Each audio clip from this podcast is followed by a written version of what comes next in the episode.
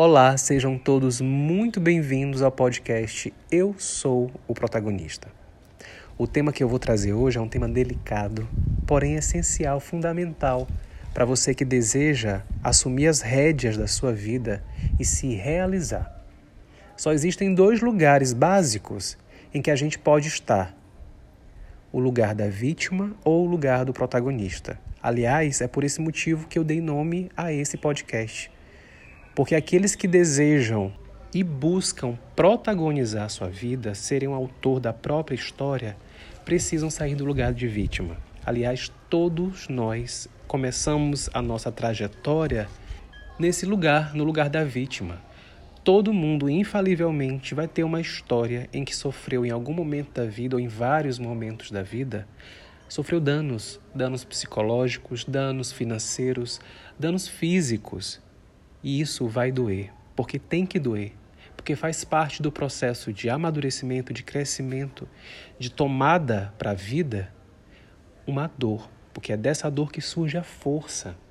Só que muitos paralisam na dor e se identificam com ela, dão muita importância, atenção e valor para essa dor, remoem essa dor, falam dela o tempo inteiro, se lamuriam, se revoltam e sofrem e sofrem e sofrem porque dói mesmo.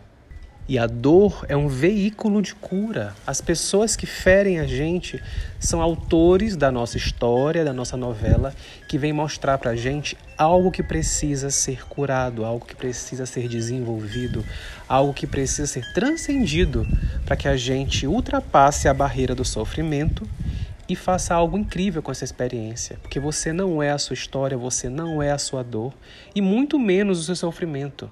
Você é o que você faz com a sua história.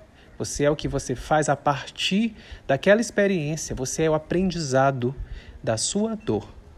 E é por isso que as pessoas que são vítimas estão nesse lugar de vítimas e aceitam permanecer nesse lugar de vítimas não gostam da frase que motivou o episódio de hoje. A frase é a seguinte: Você é 100% responsável por tudo por absolutamente tudo que você passa, por tudo que você atrai, por todas as experiências. Você é 100% responsável pela pessoa que te decepcionou, pela pessoa que te subtraiu, que te roubou, que te machucou, que te abusou, que te abandonou, que te rejeitou, que te passou para trás, que bateu no seu carro, que furou o seu olho, que te enganou, que te violentou. Porque, como eu disse, ele veio como veículo, como instrumento para te ensinar algo, para te trazer uma cura, uma superação. Só que enquanto a gente está identificado com o trauma, com a experiência, com o dissabor, com a desilusão, a gente não consegue olhar para a lição que está por trás dela. E a gente fica apegado, incomodado, revoltado, sofrido. E assim, muitos passam uma vida inteira sem protagonizar suas vidas, porque literalmente estacionaram na dor.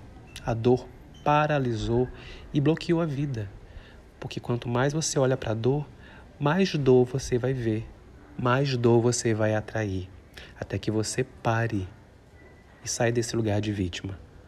A pessoa que veio bagunçar com tua vida, ela veio te ensinar, basicamente, dentre várias possibilidades, a se amar, a se respeitar. Você não pode entregar para o outro a responsabilidade de te amar, de te aplaudir, de te reverenciar, de te incentivar. É você quem tem que fazer isso. E quando você deposita essa responsabilidade na mão do outro, ele vai te frustrar, porque ele também espera um reconhecimento, ele também espera uma validação, uma aceitação, um amor, um, um aplauso ele também carrega um trauma, ele também tem sofrimento. E aí, assim como você, ele vai buscar pessoas e experiências que possam entorpecer essa ferida, essa dor, ou que cuidem dessa dor por ele. Assim como você busca alguém ou experiências que entorpeçam os seus traumas, as suas dores, que curem as suas carências, que supram as suas expectativas que você mesmo não consegue suprir. Infelizmente, há pessoas que têm histórias muito trágicas de abandono, de abuso, de violência sexual, de acidentes, de perdas financeiras, de, de doenças graves. Mas acredite, você precisava 100% dessa experiência. Ela é o seu desafio de vida. E enquanto você nega, reclama, rejeita, julga, se martiriza, se sacrifica, se culpa ou se envergonha de tudo isso, você não protagoniza a sua vida. Você não toma essa história para superar. Você quer salvação. Você quer ser resgatado. E ninguém, absolutamente ninguém vai fazer isso por você. Só você. E a minha função hoje é dizer: você pode, você é capaz, assim como eu também fui. Porque durante trinta e poucos anos da minha vida eu estive nesse lugar. Porque todos nós somos vítimas, mas é uma escolha permanecer na vitimização, permanecer correndo atrás do próprio rabo.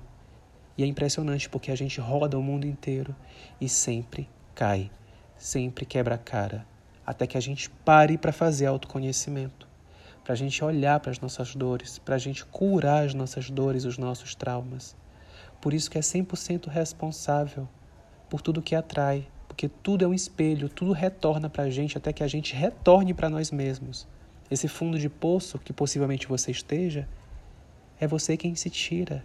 Óbvio, com ajuda. Alguém vai ter que jogar essa corda, mas quem vai puxar é você. Subir é você. E é, e é pulando lá de baixo, com muito amor, com muita gratidão pela sua história, porque quanto mais raiva, mais revolta você joga, mais você afunda. Mais você afunda. Você tem apoio, auxílio, pessoas que vão estender a mão, pessoas que, como eu, passaram por, pelos seus fundos de poço e hoje estão dizendo para você: se eu conseguir sair, você também consegue. Só que você tem que dar o passo. É 50% meu, aquele apoio, aquele aparato, e 50% teu. Só que o teu 50% você tem que fazer 100%. Primeiro eu vi comigo essa história e aí eu pude ver nos meus atendimentos como ela se repete com todos, com absolutamente todos. Enquanto você não aceita as coisas absolutamente como elas foram, você não consegue dar o próximo passo, que é buscar mecanismos e recursos para sair desse fundo de poço. Eu, por exemplo, nasci na década de 80. Ser gay era completamente proibido, as pessoas abominavam. Eu me sentia completamente deslocado e sofria porque ninguém me apoiava, ninguém me acolhia, nem eu mesmo sabia. Eu perguntava para Deus: por que comigo? Que maldição é essa que eu carreguei? Carreguei essa maldição para o resto da vida, enquanto eu olhei para isso como maldição, como um problema. Quando eu olhei isso como uma oportunidade de crescimento, a minha vida mudou.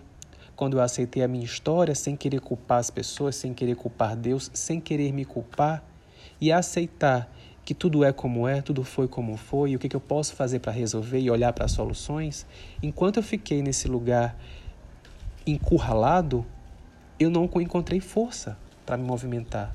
Porque a gente mesmo cria barreiras, a gente se isola dentro de uma masmorra, de um sótão, e a vida nubla. A vida trava, bloqueia. Não tem como prosperar, não tem como ter saúde, principalmente emocional, não tem como ter força. Eu culpava meu pai e minha mãe por serem tão rigorosos comigo e ao mesmo tempo tão superprotetores, porque me tratavam como uma pessoa anormal, porque controlavam todos os meus passos. E depois eu fui entender que a minha raiva foi em vão, porque ao modo deles, eles queriam me proteger. Eles só queriam o melhor para mim, porque na cabeça deles, todo homossexual era violentado, era vítima de HIV e morreria em banheiros públicos na, promiscu na promiscuidade. E aí tudo mudou, porque eu saí do lugar de vítima, eu pude olhar para o outro, dentro dos limites do outro, e eu comecei a agradecer pela minha história.